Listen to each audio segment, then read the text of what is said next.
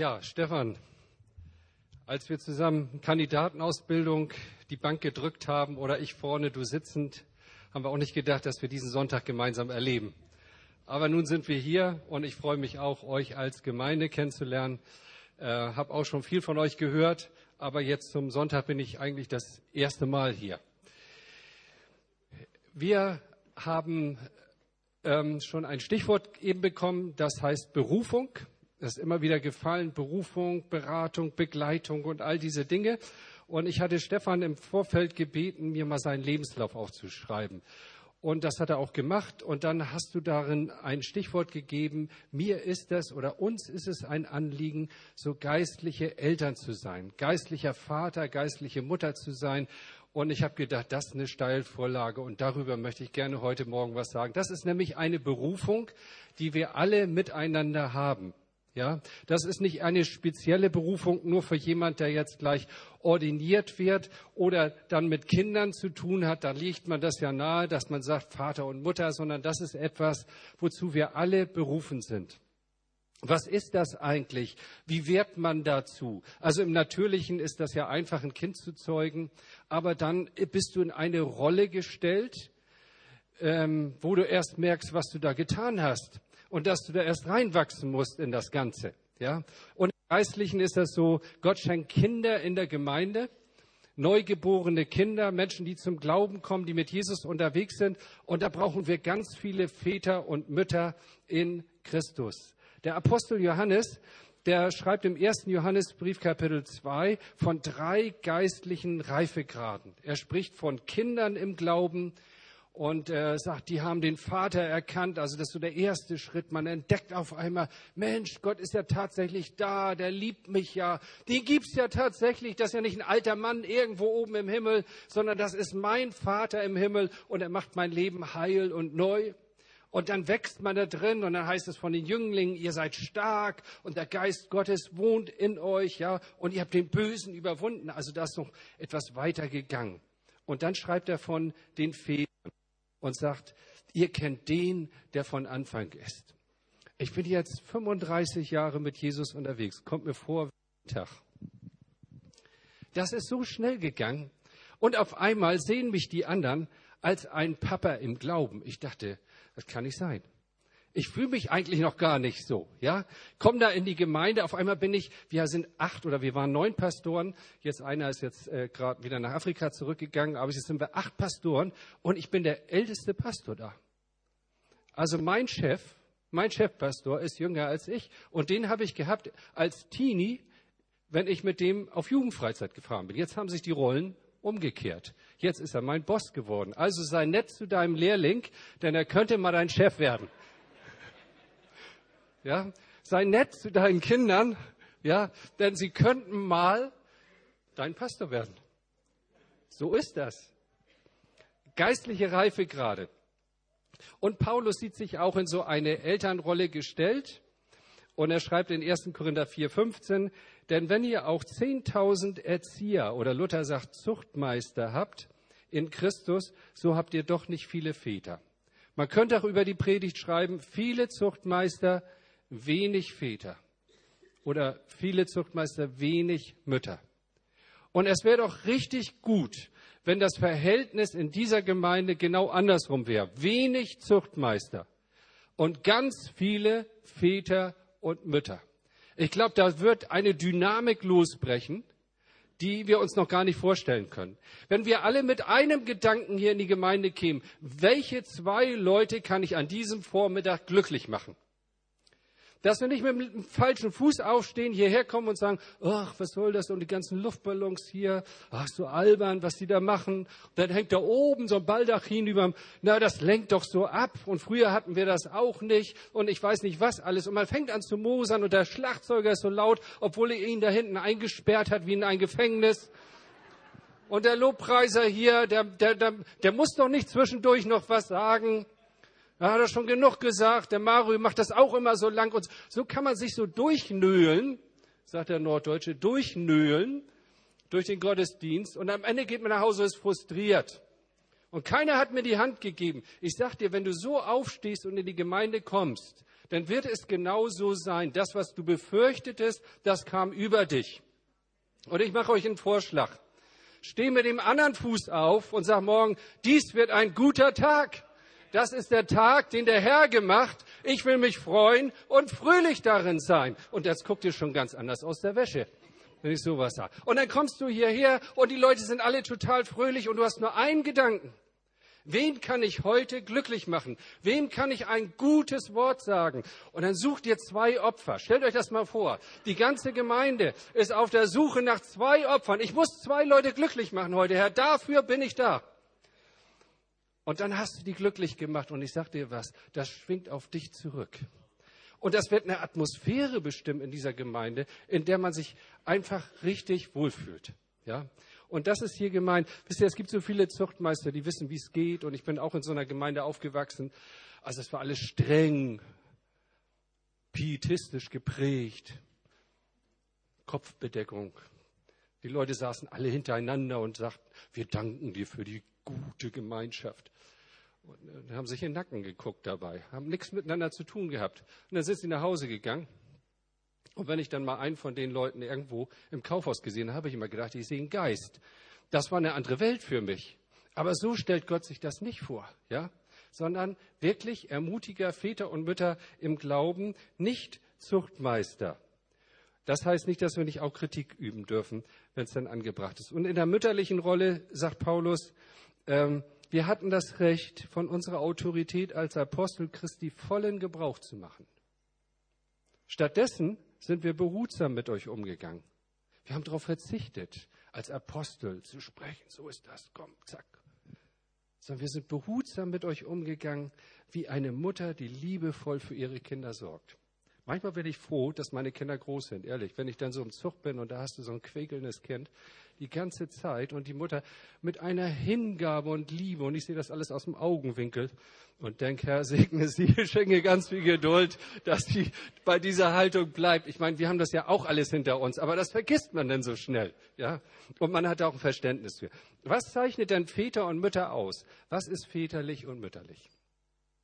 Und da gibt es ein Kapitel im zweiten Timotheusbrief, das mir in dem Zusammenhang äh, immer wieder auch so zum Vorbild geworden ist. Ganz viele Haltungen, Gedanken, Verhaltensweisen angesprochen. Und ich möchte diesen Text mal vorlesen. Das sind 14 Verse, ist ein langer Text, aber ich sagte schon im ersten Gottesdienst, ich bin ein Freund von textgebundenen Predigten.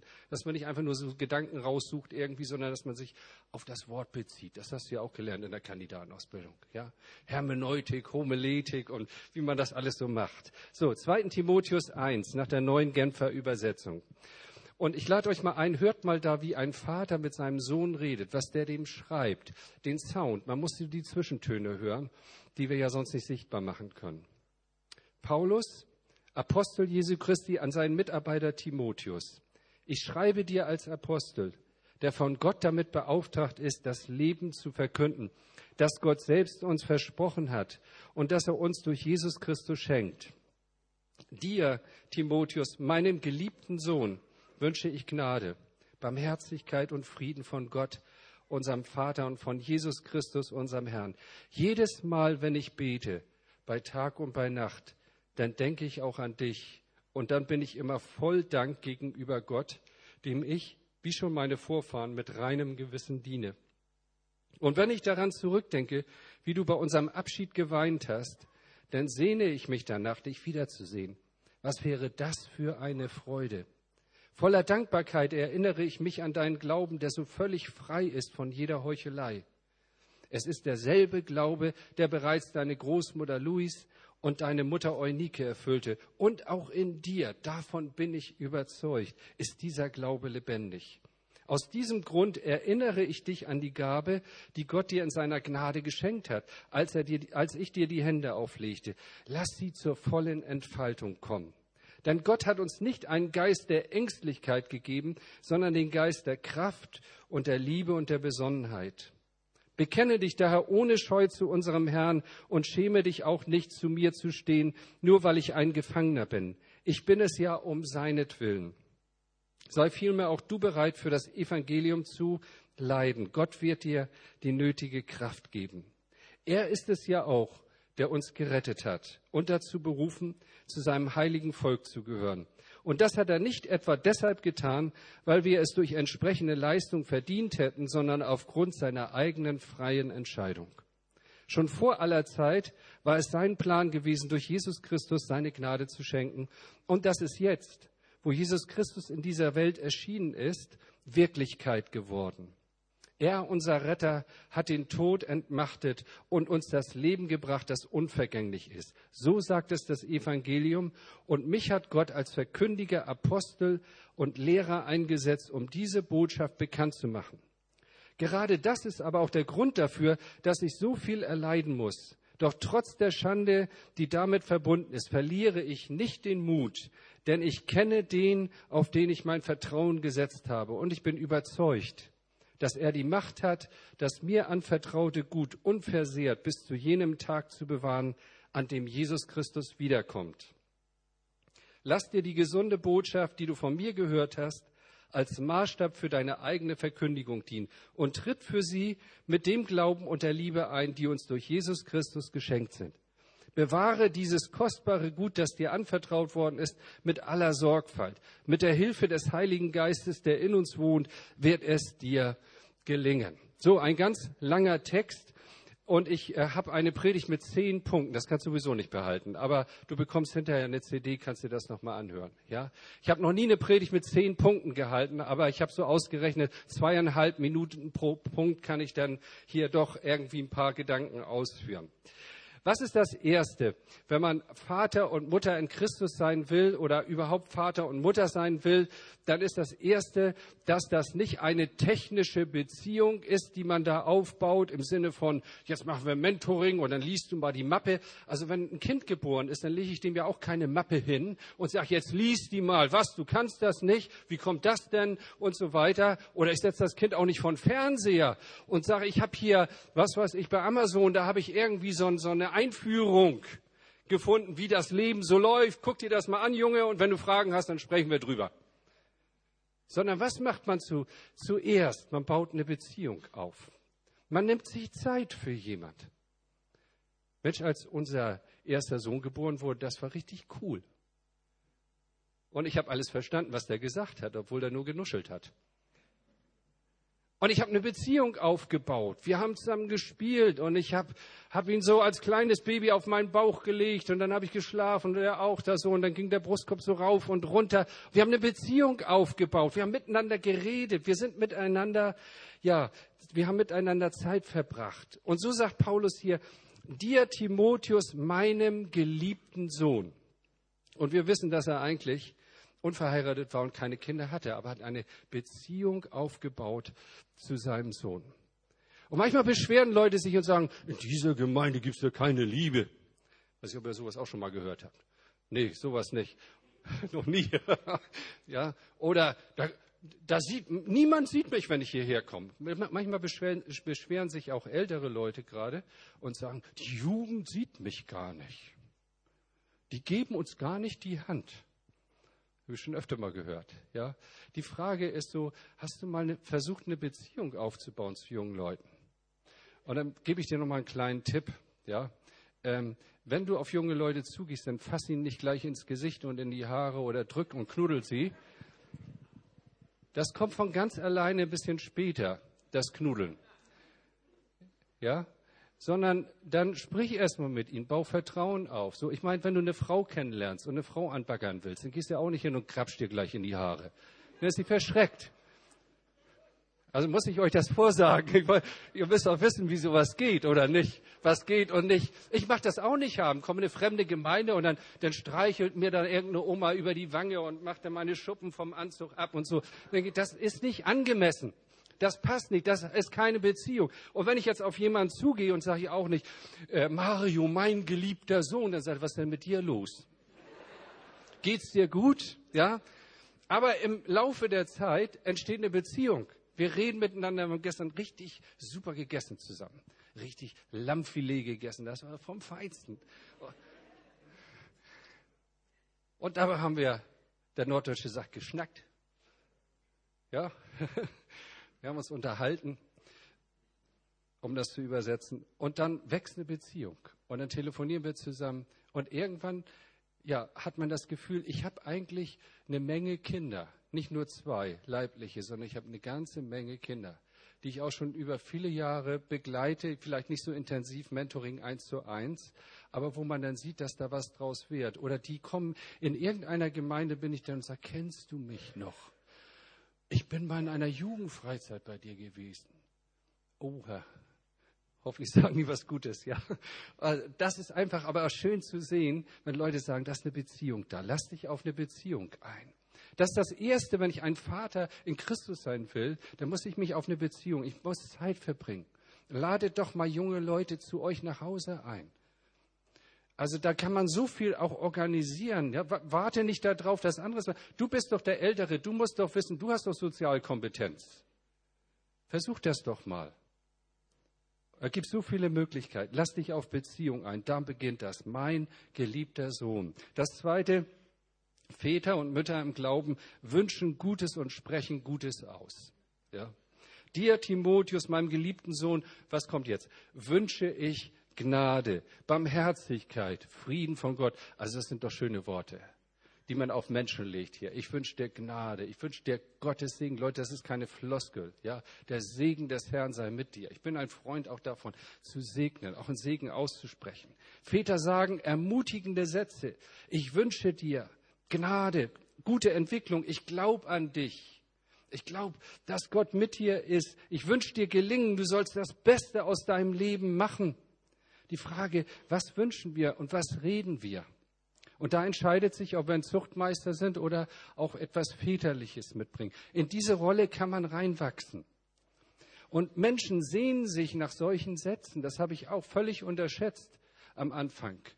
Ich habe dann viel gedacht, der Norddeutsche ist sowieso Wortkack. Also ich rede ja viel schon hier bei euch, ja. Aber der Norddeutsche ist fröhlich und ähm, muss das nicht unbedingt nach außen zeigen. Die Freude ist so innerlich, ja, Freude, die von innen kommt, so, ja. Aber ihr seid ja Rheinländer, bei euch ist das ja anders hier, ja, sagt man jedenfalls. Ne? Mal gucken, ob es so ist, ne?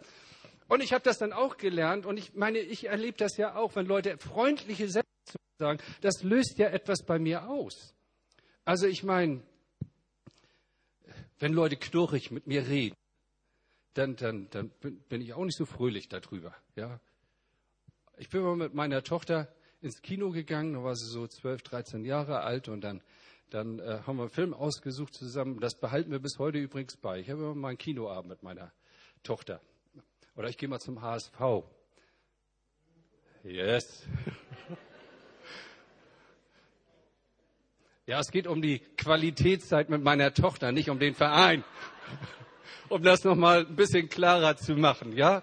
Also wir stehen da an der Ampel, wollen ins Kino, da stehen eine Menge Leute drumrum. Und dann gucke ich so zur Seite, meine Tochter so noch ein bisschen kürzer als jetzt, ne? und ich war so richtig stolz. Denke, das ist dein Kind.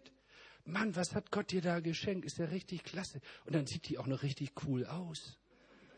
Und dann sage ich so zu ihr, Mirjana, Papa ist richtig stolz auf dich. Da springt sie hoch, reißt die Arme in die Luft. Juhu! Und die Leute um sie herum sagt, was ist jetzt denn passiert? Ja, da löst so ein Satz einfach Anerkennung, Wertschätzung, Dankbarkeit aus. Und ich halte dem mal ein anderes Beispiel entgegen. Habe da äh, Mentoring mit einer Frau mal gemacht, die war schon ein bisschen älter und die hat drei Berufsausbildungen gemacht.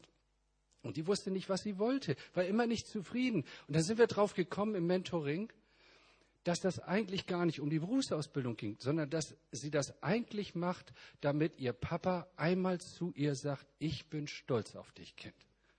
Und Leute, das habe ich nicht das erste Mal gehört.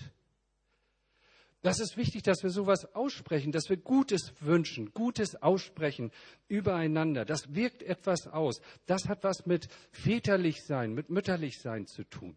Da sind auch nicht nur die Frauen für zuständig, die das eher drauf haben. Die haben mehr Sozialkompetenz von Gott auf jeden Fall am Anfang schon mitbekommen. Männer müssen das erst lernen. Amen. Alle Frauen müssten jetzt eigentlich ganz laut Amen sagen, ja? So, und Männer müssen das lernen. Ja, auch etwas zu sagen, auch deiner Frau zu sagen, ich liebe dich. Das ist ganz wichtig, ne? Kennt ihr den, den Scherz, oder jemand sagt, äh, kommen zwei, zwei Leute in die Ehetherapie und dann sagt die Frau, ja, mein Mann sagt mir das nie. Ja, sagt er, das habe ich am Anfang gesagt und wenn sich was dran ändert, dann, dann würde ich ihr das schon sagen. Ja? Das musst du jeden Tag sagen. Und ihr Frauen, jetzt drehe ich das mal um. Ihr müsst euren Männern sagen, dass sie Helden sind. Ein Mann möchte gern ein Held sein. Ja? Und wenn du das nicht sagst als Ehefrau, dann wird das irgendeine Kollegin sagen. Habe ich oft genug erlebt. Man holt sich das woanders ab. Oder man hat einen Riesenhunger nach dieser Anerkennung. Und dann schnappt manchmal die Falle zu. Es ist wichtig, Leute, dass wir das aussprechen, auch in der Gemeinde. Wir nicht so viel rumnörgeln und rumquaken, dass, wir, dass wir uns verabschieden von dieser Kaste von Menschen und dass wir sagen, ab heute werde ich Gutes sagen und Gutes aussprechen äh, zu anderen Menschen auch in dieser Gemeinde. Ja? Drittens, Eltern beten anhaltend. Jedes Mal, sagt Paulus, wenn ich bete, bei Tag und bei Nacht, dann denke ich auch an dich. Also Paulus betet auf lange Strecke. Er betet nicht, wenn jetzt da echt was am Anbrennen ist und jemand abrutscht und dann jetzt müssen wir alle beten und so weiter, dass das wieder besser wird. Und dann vergisst man das, sondern für wen bete ich wirklich bei Tag und bei Nacht, jedes Mal? Das hat etwas mit einer väterlichen Grundhaltung zu tun. Mit im Gebet bleiben. Das ist gar nicht so schwer, wie sich das anhört. Da muss man nachts auch nicht aufstehen und sich den Wecker stellen oder so. Das kommt, wenn man älter wird, von ganz alleine. Man schläft dann nicht mehr so viel. Und ein älterer Pastor hat vor vielen Jahren schon zu mir gesagt, du wirst merken, man braucht immer weniger Schlaf. Und dann kann ich beten, sagte er zu mir. Und ich habe immer gut geschlafen, also nachts aufstehen, da so 24-7 Stunden Gebet, da eine Woche lang. Also da war ich nicht derjenige, der sich von drei bis vier Uhr nachts eingetragen hat. Das war meine Schlafenszeit. Tagsüber ist schon eine andere Kiste. Ja, er betet bei Tag und bei Nacht. Und ich habe manchmal nachts wach gelegen, auch weil ich Sorgen hatte. Und einmal hatte ich Finanzsorgen und dann bin ich zu meinem Kassierer gegangen und dann habe ich zu ihm gesagt, weißt du, ich schlafe schlecht, ich habe Finanzsorgen. Sagt er, das macht gar nichts, das fördert dein Gebetsleben. Dann war er damit durch. Das war seine ganze Beratung oder sein Mentoring, ja. Für wen beten wir auf lange Strecke? Lobet den Herrn, alle Knechte des Herrn, die er steht des Nachts im Hause des Herrn. Ein Priester in der Nacht. Auch das hat etwas mit Vatersein zu tun, mit Priestersein zu tun. Viertens, Eltern leben mit Leidenschaft. Da sagt Paulus, und wenn ich zurückdenke, wie du bei unserem Abschied geweint hast, dann sehne ich mich danach, dich wiederzusehen. Was wäre das für eine Freude? So ein starker Mann, so ein willensstarker Mann, so ein apostolischer äh, Mensch, ja, der ist hier auf einmal ganz weich in seinem Herzen und sagt, das hat mich berührt. Die Beziehung zu dir hat mich berührt, ja. Paulus ist es eine echte Freude und kein Arbeitspunkt. Er sehnt sich danach. Mit wem weinst du? Und wann weinst du? Weinst du überhaupt oder nur, wenn dir jemand die Vorfahrt nimmt? Ich sehne mich danach, dich wiederzusehen. Das wäre eine richtig große Freude. Fünftens, Eltern sind Menschen mit einem dankbaren Herzen. Ich denke auch an dich. Und dann, was passiert dann? dann kriegt er nicht einen Horror, sondern dann bin ich immer voller Dank gegenüber Gott. Allein die Worte, die, die tun mir gut, wenn ich das höre, wenn ich das lese. Ja, ich bin voller Dankbarkeit. Also wenn ich unsere Gemeinde angucke, wir sind jetzt also als ich da hinkam, waren wir so 800 Leute, jetzt sind wir so 1300 Leute. Ich weiß gar nicht, was wir gemacht haben. Wir haben eigentlich nicht viel gemacht. Es ist einfach weiter gewachsen. Ja? Das dürft ihr auch erwarten übrigens, dass es einfach weiter wächst, ohne dass ihr jetzt groß Bambule macht oder so etwas. Aber Leute, 500 neue Leute, wer will die denn begleiten? Das musst du machen. Du, der du einen Vorsprung hast, du, der du von Gott gesegnet bist, bist du dankbar dafür, wenn jetzt auf einmal Leute reinkommen und setzen dich auf deinen Stuhl? Da hast du schon immer gesessen. Wie kann denn sowas? Und da bist du treu über viele Jahre, ja. Aber Gott hat dir nie einen Stier gegeben, nie ein Kalb geschlachtet, ja. Auf einmal kommt da so ein rothaarig, haariger Typ nach vorne, fast noch punkmäßig aufgemacht und prophezeit da vorne rum. Herr, wie kann das denn sein? Ja, Gott sei Dank. Ich bin voller Dank für solche Menschen, die Gott beruft und die Gott einfach in seinen Dienst stellt und die vielleicht noch gar nicht so weit sind wie ich. Und dann sagt Gott, sagt der Vater ja zu dem Sohn, ja, du hast mich nie darum gebeten. Leute, wir sind alle gerufen, weiter zu wachsen in diese Rolle als Vater und Mutter hineinzuwachsen und voller Dank zu sein für jeden Menschen, der anfängt, mit Jesus zu leben. Im ersten Gottesdienst kam hier jemand zum, oder so ein Pärchen zu mir nach vorne und sagt, wir sind jetzt so ein Jahr hier in der, äh, ähm, in der Gemeinde. Und äh, ich habe mich richtig gefreut. Und wenn ich so in unsere Gemeinde gucke, so viele junge Leute, wo kommen die alle her? Wieso gehen die in die Kirche am Sonntagmorgen? Das ist doch komisch. Und die Gemeinde ist bekannt in der Gemeinde, ich sag, äh, in der Stadt. Ich habe neulich einen Englischkurs gemacht, eine Woche Auffrischung, so Volkshochschule. Und dann sitzen wir da so zehn Leute und da sitzt dann so eine Lady vor mir. Äh, gut, die äh, ist, arbeitet auf St. Pauli in einer Bar Samstag und Sonntag die ganze Nacht durch und so und erzählt sie so ein Tattoo-Studio und ich weiß nicht was alles. Und dann bin ich dran, soll erzählen auf Englisch, was ich mache. Und dann sage ich, ich bin Pastor. Da fällt die fast vom Stuhl. Und die interessieren sich auf einmal für die Gemeinde. Ja, bin voller Dank für diese Leute. Jetzt machen wir ein Treffen, ein Nachttreffen und so weiter. Da klinke ich mich ein. Die sind dankbar. Die fragen mich, ob ich sie vielleicht noch mal trauen könnte, noch mal kirchlich. Stellt euch das mal vor. Wir sind eine Woche zusammen. Da tut Gott etwas. Gott öffnet Herzen, wenn wir offen sind. Und da will ich wie ein guter, weiser, geistlicher Daddy einfach da sein und, und die Liebe Gottes da hineintragen. Eltern sind Menschen mit einem dankbaren Herzen. Eltern sind keine Meckerbüdel. Ähm, Eltern sind, wisst ihr was das ist? Ein Meckerbüdel. Das, ja, das ist ein norddeutscher Ausdruck, ein Hamburger Ausdruck. Also das meint äh, so viel wie, ja, dass sie ihm nicht dankbar sind. also Eltern sind nicht voller Vorwürfe, nicht voller Bitterkeit. Das steckt keinen an. Ganz ehrlich, vor solchen Leuten flüchtet man. Hat man keinen Bock drauf. So Säulenheilige, ja? Mit solcher Haltung kann man kein Vater und keine Mutter sein. So, sechstens. Eltern in Christus leben mit Gewissheit im Herzen. Voller Dankbarkeit erinnere ich mich an deinen Glauben, der so völlig frei ist von jeder Heuchelei. So, so offen, wie junge Leute sind, ohne Heuchelei. Die, die tricksen noch nicht rum, keine Taktik, die spielen noch mit dir kein Spiel, sondern sind einfach ganz ehrlich und die haben wir zu schützen. Ja? Es ist derselbe Glaube, sagt Paulus, der bereits deine Großmutter Louis und deine Mutter Eunike erfüllt. Also hier äh, zeigt er etwas von diesen Generationen auf. Gott ist ein Gott der Generation. Und dann sagt er, und ich bin überzeugt davon, auch in dir ist dieser Glaube lebendig. Ich bin überzeugt. Leute, wenn wir als Eltern nicht überzeugt sind, wenn wir voller Zweifel sind, wenn wir hin und her schwanken und ständig irgendwas anders machen, wer soll sich bei uns anlehnen? Als Familienvater, das weißt du auch, Stefan, da muss man den Kopf hochhalten. Und selbst wenn man über manche Sachen auch noch keine Gewissheit hat, aber zumindest hält man den Kopf hoch ja, und bietet seiner Familie Orientierung. Und in der geistlichen Familie ist es genauso. Paulus ist fest davon überzeugt, dass keine Generation den richtigen Glauben gepachtet hat. Und solche Leute treffe ich manchmal. Die sagen, ja, bei uns früher, und da war noch geistliche Qualität und Tiefgang. Da haben wir noch über Stiftshütte gesprochen und über die Nägel und über die Farben und so weiter. Ja, und dann reden sie von einer guten alten Zeit, die gar nicht so gut war. Wenn man nämlich dahinter guckt, dann hört man manchmal ganz andere Stories. Da ist die Großmuttergeneration. Gott war mit unseren Großeltern. Ganz bestimmt, die haben was aufgebaut. Auf deren Boden bauen wir weiter. Das müssen wir wertschätzen, das wollen wir wertschätzen. Da ist die Muttergeneration, meine Elterngeneration.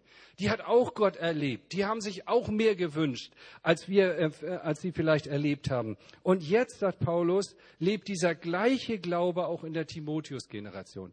Die jungen Leute erleben auch Gott. Sie erleben ihn anders. Da muss ein bisschen Nebel, da muss ein bisschen Beleuchtung. Das brauchten wir damals nicht. Wir hatten ein Gesangbuch und da machten wir die Augen zu und alles andere hat uns abgelenkt. So bin ich aufgewachsen. Nur um euch mal zu sagen, ich weiß schon, wie man denkt. Dann mach doch die Augen zu und freu dich. Ja, wenn du so Gott erlebst und manche sagen, das muss kontemplativ sein. Ja gut, dann mach das so. Dann stell zu Hause eine Kerze auf, bau dir einen Altar, mach's kontemplativ. Ja, aber wir haben uns entschlossen, eine laute Gemeinde zu sein. Ja. Und die jungen Leute erleben Gott. Also ich muss ehrlich sagen, manche Lieder kann ich auch nicht mehr so richtig mitsingen, die ganzen Windungen und wie man das alles so singt. Aber ich habe mich entschlossen, mit, gemeinsam mit meiner Frau, wir haben oft drüber gesprochen und gesagt, wir werden da nicht anfangen zu meckern und zu nögeln und sagen, ja, wir wollen jetzt dieses und jenes. Die jungen Leute sollen das jetzt äh, in ihrer Kultur so leben und die erleben Gott auch genau wie wir. Ich habe damals Jugend mit einer Mission Lieder gesungen. Kennt ihr die noch? Gott ist so gut, er ist so gut zu mir, er liebt mich so. Das haben wir gesungen bis zum Abwinken. Da haben wir auch Gott erlebt. Das muss man den Jungen vielleicht auch mal sagen. Es ging auch ohne Nebel. Aber väterliche Haltung zeigt sich eben auch darin, dass man sich nicht zum Maß der Dinge macht und ständig das Früher idealisiert. Wir erleben Gott heute. Väter und Mütter leben mit der tiefen Gewissheit, ich bin überzeugt davon, Gott lebt auch in dir. Sonst ist man kein Vater. Ich verliere nicht den Mut, sagt Paulus, denn ich weiß, hört gut zu, an wen ich glaube. Er sagt nicht, ich, ich weiß, wie man glaubt und was man glaubt. Das hätte er auch sagen können als Apostel. Sondern er baut es auf die Beziehung zu Gott aus und der gleiche Gott, der in der Großelterngeneration und in der Elterngeneration war, der ist auch in dieser Generation ähm, wirksam. Und die Frage ist, können wir uns vorstellen, dass Gott mit unseren Kindern mehr vorhat als mit uns? Da ist der alte Jakob, ein Patriarch. Er hat Gott erlebt, wunderbar erlebt. Er humpelt. Und das erinnert ihn sein ganzes Leben. Er hinkt an diese Begegnung, die er da hatte ja, am, am Jabok. Der Engel, der ihm da auf die Hüfte schlug. So, und seitdem rennt er also behindert durch die Gegend und er hat seine Story oft erzählt, sein Zeugnis oft erzählt, ja. Und jetzt kommt Josef, sein Sohn, 17-jährig, und sagt, ich hatte einen Traum. Sonne und Mond und elf Sterne verneigten sich vor mir. Und als er das seinem Vater und seinen Brüdern erzählte, schimpfte er ihn, seinen Vater, aus und sprach, was ist das für ein Traum? Soll etwa ich und deine Mutter und deine Brüder kommen und vor dir niederfallen? Jakob konnte sich nur den Rahmen vorstellen, in dem er Gott erlebt hat. Leute, und als ich so Pastor wurde, da warst du gut, wenn du eine Gemeinde von 66,5 66, äh, äh, Mitgliedern hast. Das ist nämlich die Durchschnittsgröße der BFP-Gemeinde. Dann warst du schon richtig gut. Dann durftest du mal auf einer Regionalkonferenz eine Andacht machen. Weil Gott hatte dich ja gesegnet. Du warst nicht mehr 40, du warst 66. Das war so die Größenordnung, mit der wir aufgewachsen sind. Wenn du mal dreistellig wurdest in der Gemeinde, dann durftest du auf der BFP-Konferenz schon auch ein Wort sagen und dann, hier, das ja deine Gemeinde wächst, sag mir mal den Trick. Können wir uns vorstellen, dass junge Leute wenn Sie starten und von der Bibelschule kommen, schon mit 80 bis 120 Mitarbeitern beginnen. Das ist die Größenordnung, die unser Kinderpastor, der auch auf Berührer war, der jetzt ordiniert worden ist, der, der hat allein schon 120 Mitarbeiter. Könnt ihr euch vorstellen, wie viele Kinder da kommen am Sonntag? Mehrere Gottesdienste laufen da. Das hat ganz andere Dimensionen. Können wir uns vorstellen, dass junge Leute, vielleicht junge Frauen, wo wir heute denken, na ja, gut, die soll irgendwo als Diakonin mitdienen oder so, dass die eine Gemeinde von 1000, 2000 Leute leiten können. Ich habe einen, ähm, ich war zu einem Mentoring-Kongress in Marburg und da hat einer erzählt, Tobias Feix heißt der, er war in Süd, Südamerika, äh, Südafrika gewesen und in Uganda ähm, hat Gott irgendwie wirklich einen, einen Aufschwung geschenkt. Und dann hatten die eine Gemeinde gehabt, da waren ein paar hundert Leute, so das war, war okay. Und er sagt, da waren Hauskreisleiter, die hatten so, so acht bis zehn Leute. Und auf einmal ist die Gemeinde explodiert. Also das war Apostelgeschichte wirklich äh, heute erlebt. Und die hatten keine Ausbildung. Und jetzt mussten die Hauskreisleiter, die vorher acht Leute geleitet haben, Gemeinden mit zwei bis dreitausend Gemeinden führen, äh, Personen führen. Stellt euch mal vor. Und er hat keine Ausbildung gehabt. Der war so dankbar für eine Woche Ausbildung, die er in Südafrika an der UNISA, das eine, das ist eine Universität da, bekommen konnte, um ein bisschen Anleitung zu bekommen, wie man das besser macht. Können wir uns solchen Rahmen vorstellen, dass unsere Kinder 10, 20, 30.000 Mann Gemeinden in diesem Land haben? Oder begrenzen wir Gott, indem wir mal sagen, ja, also so wie ich das erlebt habe, und wir haben schon was ganz Großes erlebt. Nein, es ist der gleiche Gott, der viel mehr tun kann. Ich weiß, an wen ich glaube. Ich weiß, wo ich herkomme. Ich weiß, was ich nicht wollte. Ich wollte nie Christ werden. Aber ich saß in einem Gottesdienst und da hat Gott mich gepackt. Und ich wusste nicht, was auf mich wartet. Und dann habe ich mich dahin gekniet und habe gesagt, Gott, wenn es dich wirklich gibt, dann musst du mein Leben jetzt in die Hand nehmen. Ein armseliges Gebet, theologisch nicht einwandfrei, kein Blut, kein Kreuz drin, gar nichts. Aber es hat gewirkt und Gott hat mich genommen und Gott hat mich eingesetzt. Und ich glaube, dass Gott mit der nächsten Generation noch ganz andere Dinge tun kann. Ja?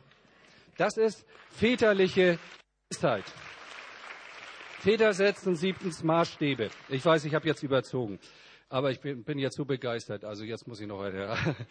Väter setzen Maßstäbe. Vers 13. Lass die gesunde Botschaft, die du von mir gehört hast, als Maßstab für deine eigene Verkündigung dienen. Ich setze einen Maßstab. Ich lebe das vor. Das ist väterlich. Ich meine, man kann viel quatschen und sagen, du hör mal, die Füße gehören nicht auf den Tisch. Wenn dein Sohn dir dann sagt, ja Vater, das machst du ja auch. Das ist dann schlecht. Ja? Sondern man muss das auch vorleben den Umgang mit bestimmten Dingen. Paulus sagt, ich schreibe dir, ich bete für dich, ich erinnere dich, ich ermutige dich, ich spreche in dein Leben hinein. Das alles lass dir zum Vorbild dienen. Mach es auch so. Damit setzt er Maßstäbe. Achtens, Väter, ähm, das auch väterlich, ein nach vorn gerichtetes Zusprechen, dass wir optimistisch über die Zukunft reden. Ich weiß nicht, ob ihr diese Sätze kennt, wieso ist alles, äh, es wird alles immer schlimmer. Also man muss ja sagen, also jetzt morgen geht die Welt unter, echt. Also und dann IS und was jetzt und da, kann man überhaupt noch Kinder in die Welt setzen? Lohnt sich das noch zu heiraten? ist alles immer schwerer und schwerer und schwerer. Leute, das ist genau nicht das, was Väter auszeichnet, sondern sie reden optimistisch in die Zukunft. Ja, Väter sprechen zu. Vers 8: Gott wird dir die nötige Kraft geben. Denkt mal, Israel war gefangen in Ägypten und Josef starb. Man hätte auch sagen können, ach, ja, Gott hat es nicht eingelöst, ich weiß nicht, ob was wert und seinen Kopf hin und her gewogen. Nein, er sagte, Gott wird euch von hier herausführen. Das wird kommen. Und hier beerdigt mich nicht in diesem Land. Wenn es soweit ist, dann tragt meine Knochen in das Land, aber Gott wird es tun. So redet ein Vater. Nach vorne gerichtet. Ja, Gott gibt dir die Kraft. Mit Hilfe des Heiligen Geistes wird es dir gelingen. Das ist ein Satz, der auch eine große Tradition in der Bibel hat. Es wird dir gelingen, ohne Zweifel reden. Mose sagt zu Josua, lass das Buch dieses Gesetzes nicht von deinem Munde kommen.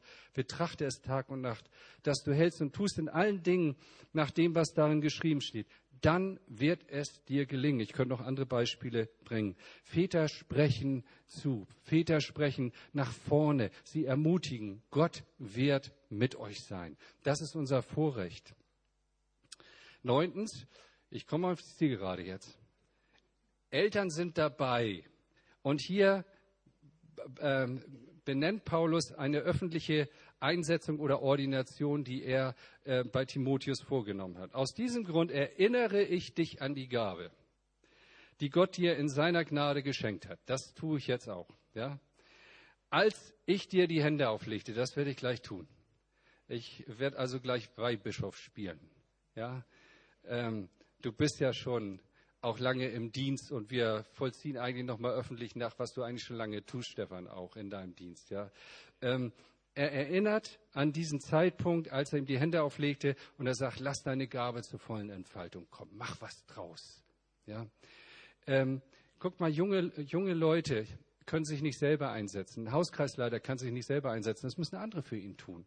Und manchmal ist es wichtig, dass Väter einfach präsent sind. Also ich bin viel unterwegs gewesen, aber es gab Momente, da habe ich alles stehen und liegen lassen und da war ich präsent zu Hause. Und wenn deine Tochter Abiball hat, dann hast du da zu sein. Und dann ist egal, was woanders läuft. Das ist wichtig an so Schlüssel. Und wenn die heiratet, sowieso. Kann es doch nicht fehlen. Wenn die getauft wird. Ja, was für ein Vorrecht. Das sind gemeinsam verbindende Dinge. Und bei einer Ordination. Das ist genauso. Väter helfen den Kindern, zu ihrem abgelegten Bekenntnis zu stehen.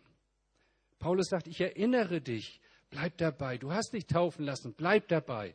Es ist nicht nur der einmalige Akt. Und es gibt solche Momente, da muss man einfach dabei sein. Das sind Weggabelungen, wo man dann handauflegend auch gerne mit dabei ist, wo man sagt, also das verbindet uns irgendwie. Ja? Also das wird uns verbinden, Stefan. Wenn ich dir jetzt auf der BFP-Tagung begegne, dann habe ich dich ein bisschen besser kennengelernt und sage, Stefan, bist du noch dabei? Lass deine Gabe zur vollen Entfaltung kommen. Ja? Und ihr beide, tut euren Dienst einfach da. Ihr steht zu dem Bekenntnis, das ihr abgelegt habt, auch in der Ordination. Und das letzte, Eltern teilen sich mit. Sie kommunizieren. Da gehe ich nochmal auf Vers 1 ein. Paulus fängt so an. Ich schreibe dir. Wenn Paulus heute leben würde, dann wäre er bei Facebook. Er würde posten. Er würde sagen, ich ermutige dich. Guck mal, ich bin gerade in diesem Gottesdienst. Guck mal, was da abgeht. So, also ich habe mich da jetzt verabschiedet, äh, muss ich ehrlich sagen, aber ich schreibe trotzdem. Ich schreibe E-Mails oder mach WhatsApp oder was auch immer, aber artikuliere dich, denke nicht nur, teile dich mit. Ich schreibe dir, meinem geliebten Sohn. Wem schreibst du? Fang doch mal an, dich zu interessieren für Menschen. Hast du vielleicht so eine kleine Liste? Mal sowas könnte man organisieren. Ich weiß nicht, wie viele Kids hier in der Kinderkirche sind. Dass man das zuordnet und sagt, da wird, jeder bekommt äh, einen geistlichen Papa oder eine geistliche Mama. Und diese Leute schreiben den Kindern Geburtstagskärtchen und legen da ein bisschen Geld rein oder eine Schokolade bei, je nachdem, wie, äh, wie gut es euch geht. Ja, Väter schreiben Briefe, sie nehmen Kontakt auf, sie kommunizieren. Ich meine, früher gab es kein Facebook. Aber man konnte schreiben und das hat Paulus benutzt. Und wenn er ein Handy gehabt hätte, hätte er sich ja angerufen und gesagt, Timotheus, wie geht's dir? Wäre schön, mit dir zusammen zu sein. Ja? Wen schreibst du? Wenn ein Mann väterlich wird, dann fängt er an zu reden, zu schreiben und auch sein Herz zu zeigen. Ich habe eine liebe kleine Schwester gehabt. Ich habe mich 1980 bekehrt. Die war so, die ging mir bis hier so eine Haubenschwester, sagte man, also eine Diakonisse, ja, war so eingekleidet, das war auch ein Gelübde, was sie getan hat. Und ich kam in die Gemeinde und ich kam so aus der Drogenszene, da wusste man nicht, wie man heißt, da hieß es nur Hallo Alter. Ja, das war also so der typische Gruß. Also ich kannte die anderen nicht und die kannten mich nicht. Ne? Man war halt da. Jetzt komme ich in die Gemeinde, da steht die kleine Schwester vor mir und sagt, Habe, ich freue mich so, dass du da bist. Also so viel Herzlichkeit, das war fast zu viel Nähe. Und er fing sie an, mir zum Geburtstag zu schreiben. Das war nicht organisiert, sondern das war freiwillig. Und er legte sie zehn Mark, früher Mark, später fünf Euro rein und mit jedem Jahr wurde ihre Schrift krickliger. Jetzt ist sie schon beim Herrn. Aber die hat mir original 25 bis 30 Jahre Kärtchen geschrieben, fünf Euro reingelegt. Er hat geschrieben, Hartmut, für ein paar Blümchen Mann, die hätte ich mir selber kaufen können. Das war doch nicht das Ding. Aber dass da jemand hinter mir stand und dann schrieb sie immer wieder, jedes Jahr, und ich bete jeden Tag für dich. Das ist genau das, was ich versuche hier mit meinen Worten deutlich zu machen. Und das sind die Helden, da gibt es noch mehr von, im Hintergrund meines Lebens, die meinen Dienst erst möglich gemacht haben und mich stark gemacht haben. Und dafür bin ich super dankbar. Leute, ihr habt hier beides, viele reife Leute. Und ihr habt auch viele junge Leute, ihr habt Kinder. Beschenkt euch durch gegenseitig, so hat Gott sich das gedacht. Eine große Familie, das ist unsere Kernkompetenz. Wisst ihr, was die Leute heute nicht haben, ist Heimat. Das muss man früher als Heimat. Ich bin irgendwo zu Hause. Sowas gibt es in der postmodernen Welt nicht. Das ist fragmentiert, da ist man nirgendwo zu Hause. Und ihr könnt eine richtig große Familie sein. Dass Leute hier andocken und sagen, das ist meine Family. Ja, und das ist wichtig, dass da Väter und Mütter sind. Bin ich ein Zuchtmeister, jemand, der andere streng behandelt? Oder bin ich ein Vater, eine Mutter in Christus, voller Dank, voller Leidenschaft? Stefan und Helga, ich, ich will euch ermutigen dazu, das zu sein. Für die Kinder, die ich gar nicht kenne. Ja, das wart ihr schon, bin ich ganz sicher. Aber euch nochmal darin zu bestärken. Und vor Gott das auch nochmal zu sagen, Herr, dafür geben wir unser Leben. Und ich bin sicher, Stefan, eines Tages stehen diese Kinder auf und werden sagen, weil du da gewesen bist. Ja? Deswegen hat sich mein Herz und der Glaube in meinem Herzen verfestigt. Und dafür lohnt sich das zu leben. Dafür lohnt sich das, sein Leben hinzugeben. Dazu will ich euch ermutigen. In dem Sinne, Gottes Segen. Amen.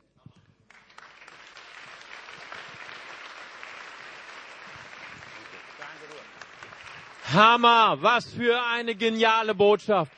Lasst uns nochmal gemeinsam aufstehen und ich möchte, dass wir nochmal ganz kurz uns Zeit nehmen, auch im Geist Antwort zu geben auf diese fantastische Botschaft. Das war so ermutigend, das war so ins Herz getroffen. Ich möchte gerne, dass wir unsere Augen schließen und kurz beten. Und bevor wir beten, möchte ich gerne fragen, möchte ich hier eine leidenschaftliche, eine brennende Einladung geben. Vielleicht sagst du, hey, das hat mein Herz so berührt, Vater zu sein, Mutter zu sein, das zu empfangen. Aber ich möchte etwas erleben, was ich vielleicht noch nie erlebt habe. Ich möchte, dass Gott mein Vater wird weißt, wer Gott ist. Du bist vielleicht auch in einer Religion, du bist in einer Kirche, aber du singst dich danach, dass auch Gott dein Vater ist. Weißt du, Jesus ist gekommen, damit wir genau das erleben. In Johannes 3, Vers 16 heißt es, so sehr hat Gott die Welt geliebt, dass er seinen eingeborenen Sohn gab. Jeder, der an ihn glaubt, wird nicht verloren gehen, sondern wird ewiges Leben haben. Während unsere Augen geschlossen bleiben, möchte ich gerne einladen und fragen, ist hier jemand, der sagt, heute ist mein Tag. Heute möchte ich Jesus einladen in mein Herz als mein Retter, als mein Herrn. Ich möchte gern Gott als meinen Vater erfahren und erkennen. Und wenn du das bist, dann möchte ich dich einfach bitten, heb kurz deine Hand und ich würde gerne für dich beten. Ist jemand hier? Dann würde ich gerne für dich beten. Preis dem Herrn. Danke, Jesus. Danke, Herr jemand hier ist, der sagen möchte, ich möchte heute eine Entscheidung treffen. Ich möchte Jesus Christus als meinen Retter und Herrn empfangen in meinem Leben. Dann heb kurz deine Hand. Hier ist jemand, Gott segne sie. Ist noch jemand da? Dann heben Sie kurz Ihre Hand. Fantastisch, da oben sind mehrere Hände. Gott segne sie. Halleluja. Es ist ein heiliger Moment. Es ist ein, ein glücklicher Moment, wenn jemand noch hier ist ist die schönste, die beste Entscheidung, die wir treffen können in unserem Leben. Dann heben Sie kurz Ihre Hand. Dort hinten ist noch eine Hand. Gott segne Sie. Ist noch jemand da? Ich habe die Hände. Da sind noch mehr Hände. Dort ist noch eine Hand. Gott segne Sie. Vielen Dank. Dort ist noch eine Hand. Hammer. Ich sag euch, da ist Party im Himmel heute. Wart noch einen Moment. Ist noch jemand da, der seine Hand heben möchte? Dann würde ich gern für Sie beten. Hammer, so viele Hände kommen. Lass uns zusammen als ganze Familie beten und wir sprechen zusammen. Lieber Vater im Himmel, ich komme gerade jetzt zu dir. Vergib mir meine Schuld. Reinige mich meiner Sünde.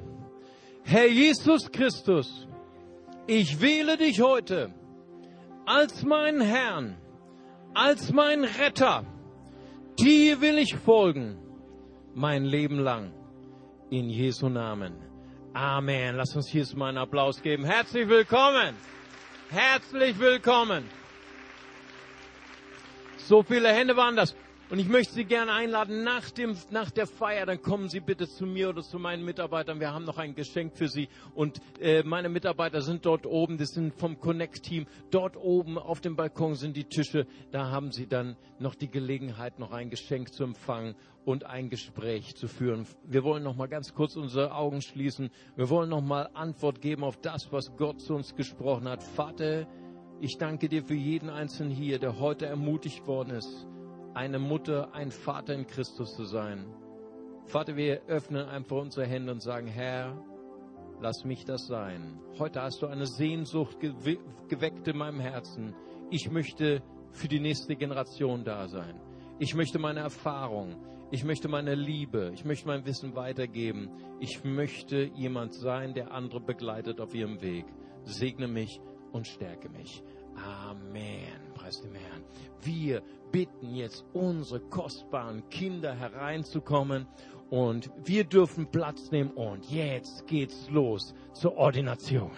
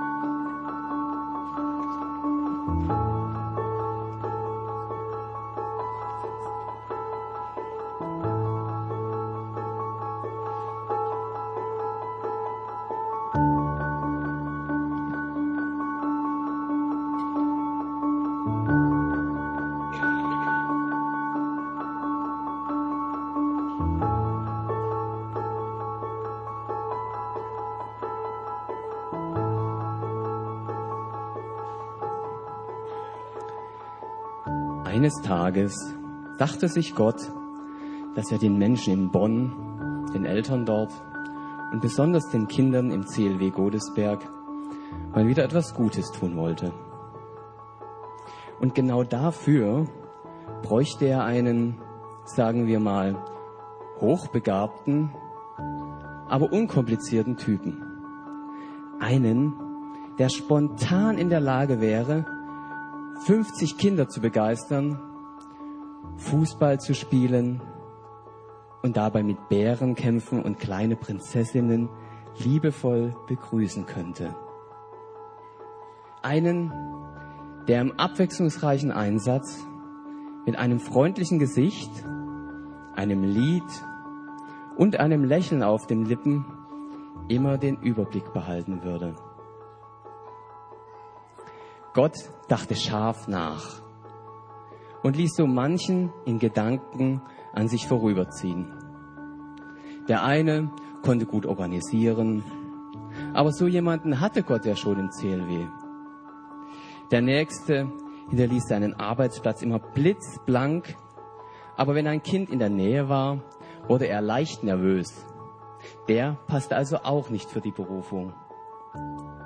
Der dritte, über den er nachdachte, liebte zwar das Studieren in der Bibel, drückte sich aber so kompliziert aus, wenn er was erklärte, dann würden die Kinder das also auch nicht verstehen. Schwierig, oder? Meinst du, so jemanden könnte er trotzdem finden? Vielleicht gibt es ja einen. Ja. Und zur selben Zeit fuhr ein Bonn, in Bonn ein Mann von der Arbeit nach Hause und der dankte Gott von ganzem Herzen für seinen Job, den er gerne mochte und dass er damit seine Familie ernähren konnte. Zum Schluss aber sprach er noch den folgenreichen Satz. Aber Herr, wenn du noch etwas Besseres für mich hast, dann bin ich offen dafür. Du weißt, was gut für mich ist. Und plötzlich ging ein Leuchten über Gottes Gesicht. Ja, das ist der, den ich brauche. Der wäre jetzt an diesem Ort genau der Richtige. Denn obendrein hatte dieser Mann auch eine wunderbare Frau, die ihn unterstützen würde und ein Herz, mit dem er ab und zu selbst wieder Kind sein und mal was Verrücktes machen könnte.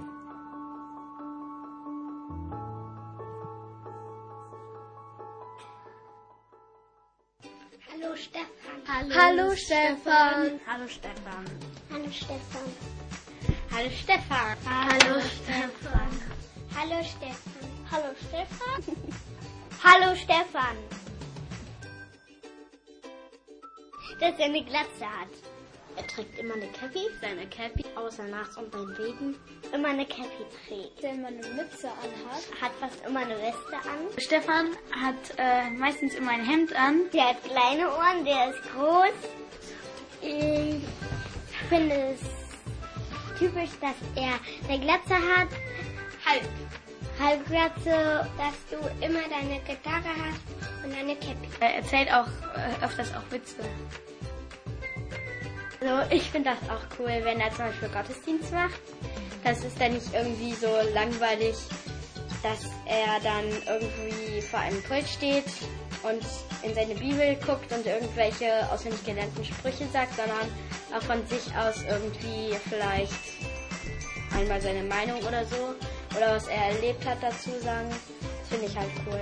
Dann wird der Gottesdienst auch viel spannender, erlebnisreicher. Ich finde cool, dass er auch mit Kindern arbeitet und dass er das auch gut macht. Und ich finde es immer schön, dass wir schon das Schaf bei dir gucken können. Gute Musik machen. Ja, der Stefan, der kann auch voll gut Gitarre spielen. Ja, das finde ich auch cool. Weil ich selber nicht Gitarre spiele. Auch die Ranger Camps finde ich mit Stefan zusammen ganz gut. Ja, die sind äh, ja ganz äh, gut, wie ich schon gesagt habe. Dann ähm, macht er dann, äh, er erzählt dann auch schon so Geschichten, ähm, aber dann macht er das auch mal ein bisschen, äh, dann erzählt er die nicht nur, sondern macht dann auch da noch äh, Sachen rein. Zum Beispiel spielt er dann zwischendurch dann noch was mit uns. Im Gottesdienst stellt Stefan auch öfter mal Fragen, Quizfragen. Und ich kann mich an eine immer noch richtig gut erinnern. Und zwar, wann steht die Sonne der Erde am nächsten?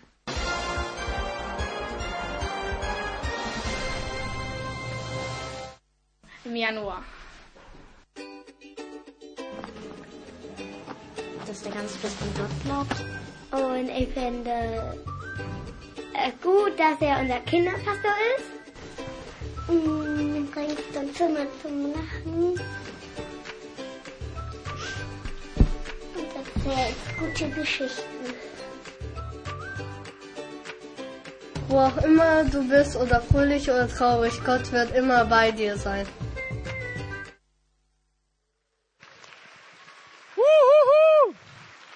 Wow! Herzlichen Glückwunsch! Jetzt sind alle unsere Kinder gekommen. Herzlich willkommen, Kinder. Das ist so cool, dass ihr alle gekommen seid. Und schaut mal, Stefan und Helly, schaut euch mal um. Hier sind noch ganz viele große Kinder. Wir sind gekommen, um mit dir, mit euch beiden zu feiern. Es ist so cool. Wir haben in ganz Deutschland den coolsten Kinderpastor. Ich habe heute noch mal, ich habe heute noch mal geschaut. Am 1. September 2004 hat er hier unterschrieben, seinen Arbeitsvertrag. Stellt euch mal vor, wir haben einen Kinderpastor, der elf Jahre lang für Kinder da war. Das ist so kostbar. Wir danken dir. Das ist der Hammer.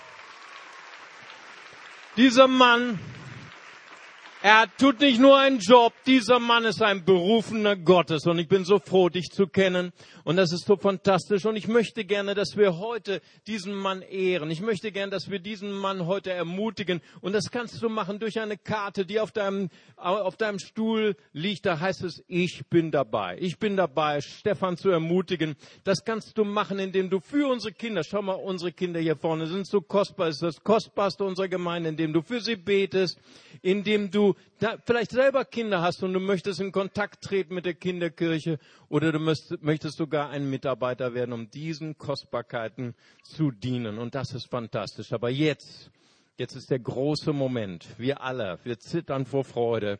Ich möchte Helly und Stefan nach vorne rufen. Gebt ihnen einen ganz großen Applaus.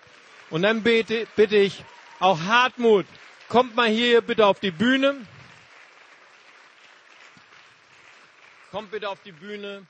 Auch Hartmut kommt nach vorne. Und dann übergebe ich das Mikro Hartmut, dem Vertreter des Bundes fröhlicher Pastoren. Und ich werde dich jetzt nicht korrigieren.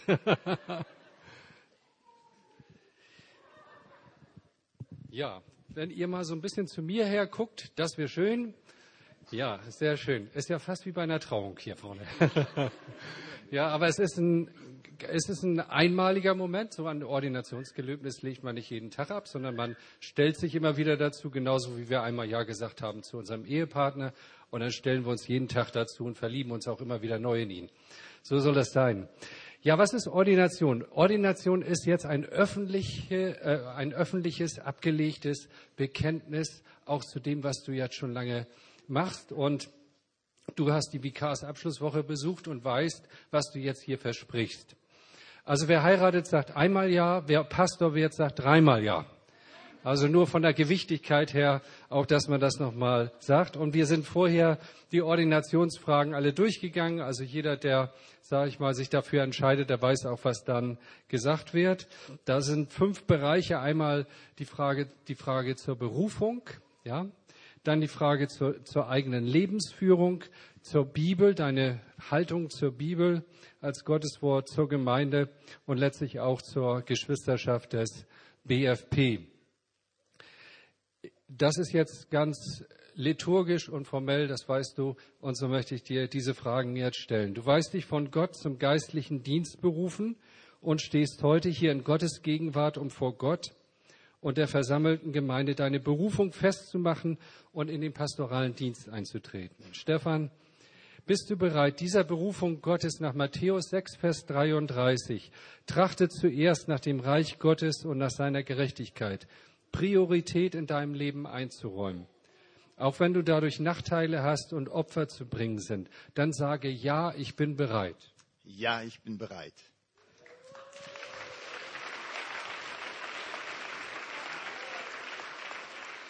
Wir sind noch nicht fertig. Willst du deine persönliche Beziehung zu Jesus Christus pflegen und in Erfüllung deiner Berufung auf deine geistliche Gesundheit und persönliche Entwicklung achten? Bist du bereit, die Maßstäbe christlicher Lebensführung und Nächstenliebe für dich als verbindlich anzusehen und dich um einen vorbildlichen Lebensstil zu bemühen? Stefan, bekennst du dich zur göttlichen Inspiration der ganzen Heiligen Schrift und bist du gewillt, zu allen Wahrheiten der Bibel zu stehen und sie zu verkündigen? Dann sage, ja, ich gelobe es. Ja, ich gelobe es.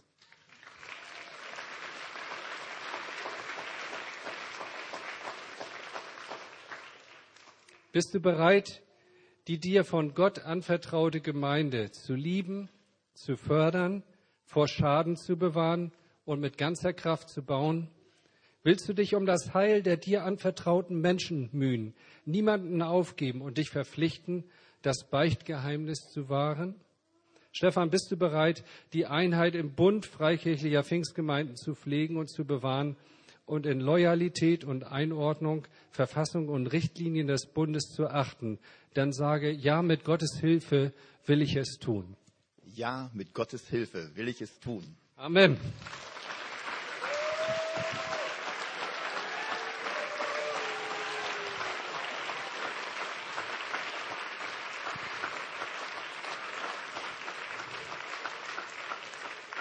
Ja, und auch wenn wir Helga nicht extra gefragt haben, ist es immer eine gemeinsame Berufung, zu der man zusammensteht. Und das habt ihr bestimmt vorher auch gut durchgesprochen miteinander. Ich darf bitten, dass die Ältesten jetzt nach vorne kommen zum Beten. Und die Gemeinde möchte ich bitten, aufzustehen und mitzusegnen vom Platz aus. Bleib einfach hier so stehen. So, Stefan hat sich auch noch gewünscht, während die Ältesten hier nach vorne kommen, kommt ganz nah ran an Stefan, weil Stefan hat sich auch gewünscht, alle Kinder kommen jetzt auf die Bühne und segnen mit. Uhu. So. Machst zum Schluss. Okay.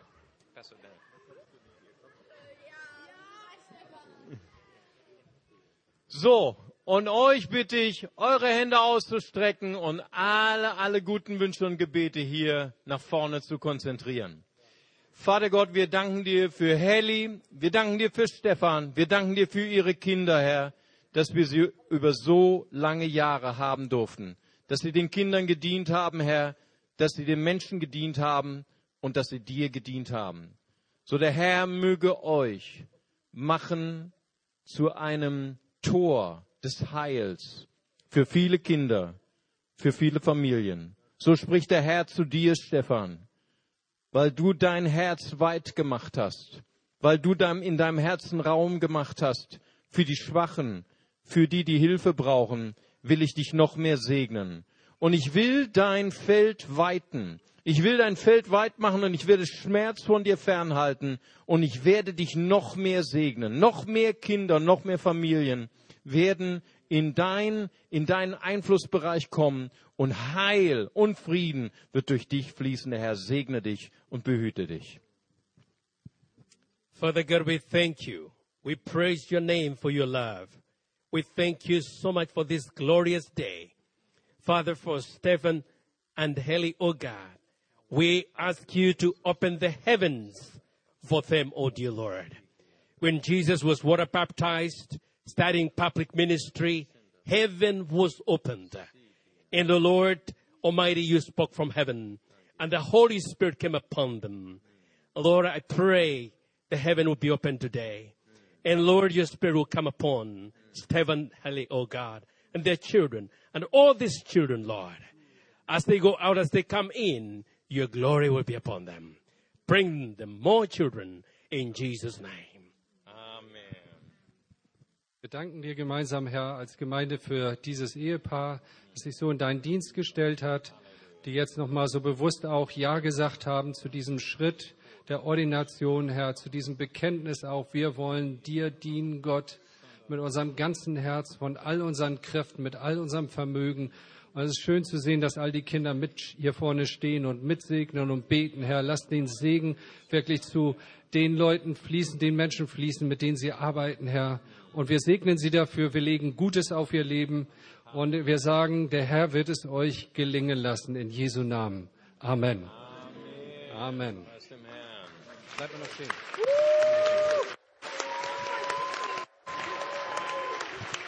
Darf ich nochmal hier? Ja. So, bleibt mal noch stehen.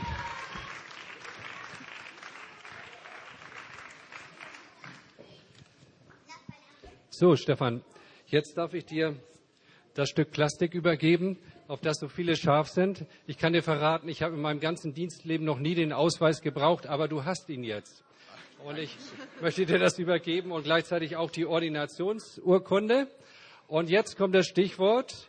Damit erkläre ich dich zum Pastor, Bund fröhlicher, im Bund fröhlicher Pastoren. Ja, Gottes Segen.